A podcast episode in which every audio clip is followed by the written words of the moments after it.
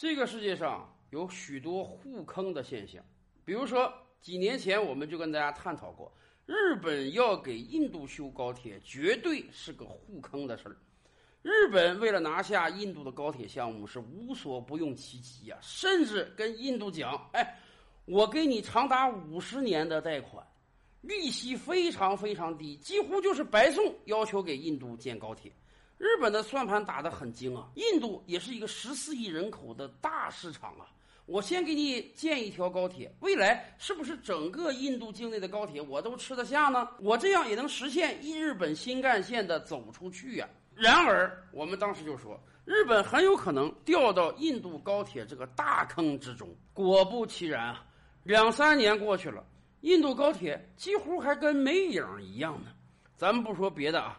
光征地这一关就过不去，印度的土地它不是国有的，大量的土地在私人手中。日本公司每到一地方，为了高铁要征地，征不下去啊！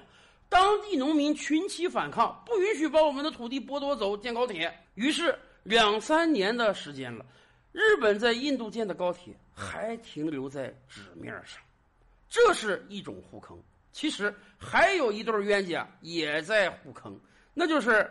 郭台铭和特朗普，郭董事长和特大总统二人都是商人出身。要说商人对商人颇有惺惺相惜之意。当年啊，特朗普几次三番的说郭台铭是他的好朋友，郭台铭也深以此为荣。郭台铭经常跟身边人讲啊，在我国台湾，有哪个人像他郭大董事长那样，可以随时随地的出入白宫啊？朗普总统看好郭台铭是有原因的。因为对于朗普总统来讲，他念兹在兹的就是制造业回归美国，所以他几次三番的跟美国企业家提啊，把你们在全球各地的生产线拉回美国吧，啊，让制造业回归美国，让你们在美国雇佣更多的工人，当然我的选票也就更多了。美国企业家人家不会算账吗？我这个生产线放在中国挣钱多，还是放在美国多？所以根本没有几个人理特朗普这个茬儿哎。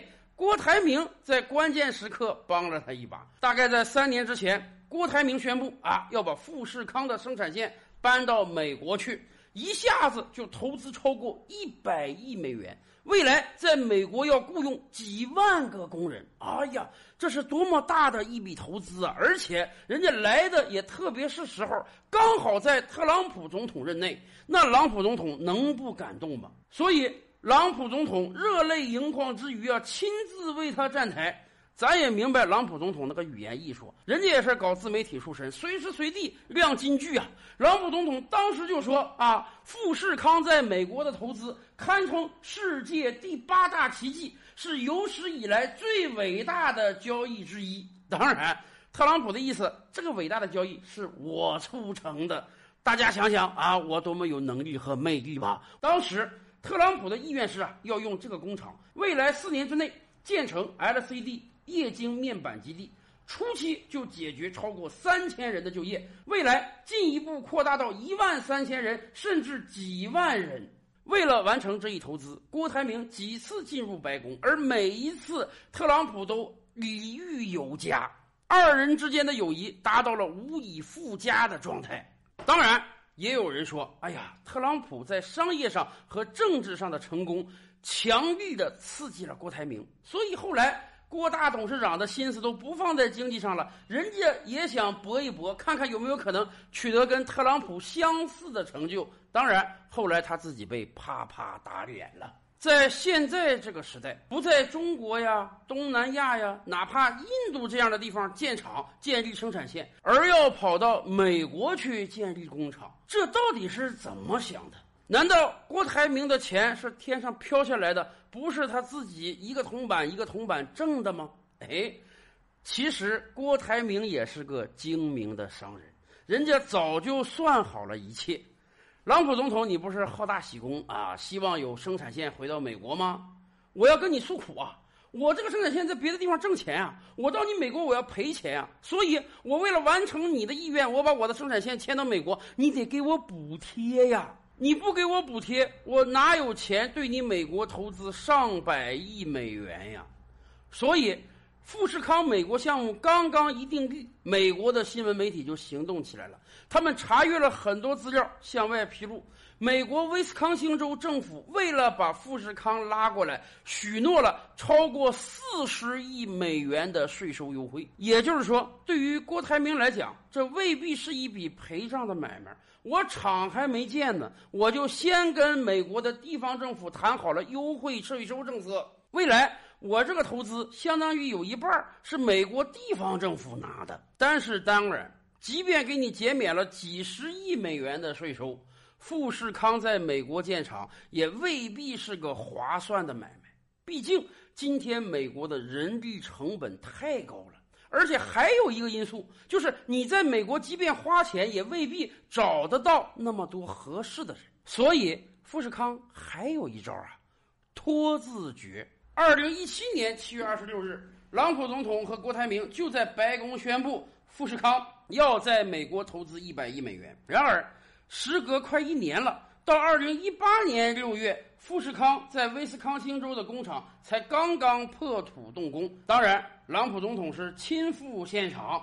并强调，富士康是他拉来的，是他自己通过复苏制造业、引进外资、调整贸易政策来创造就业机会的例证。然而，时隔半年之后，富士康突然变卦了。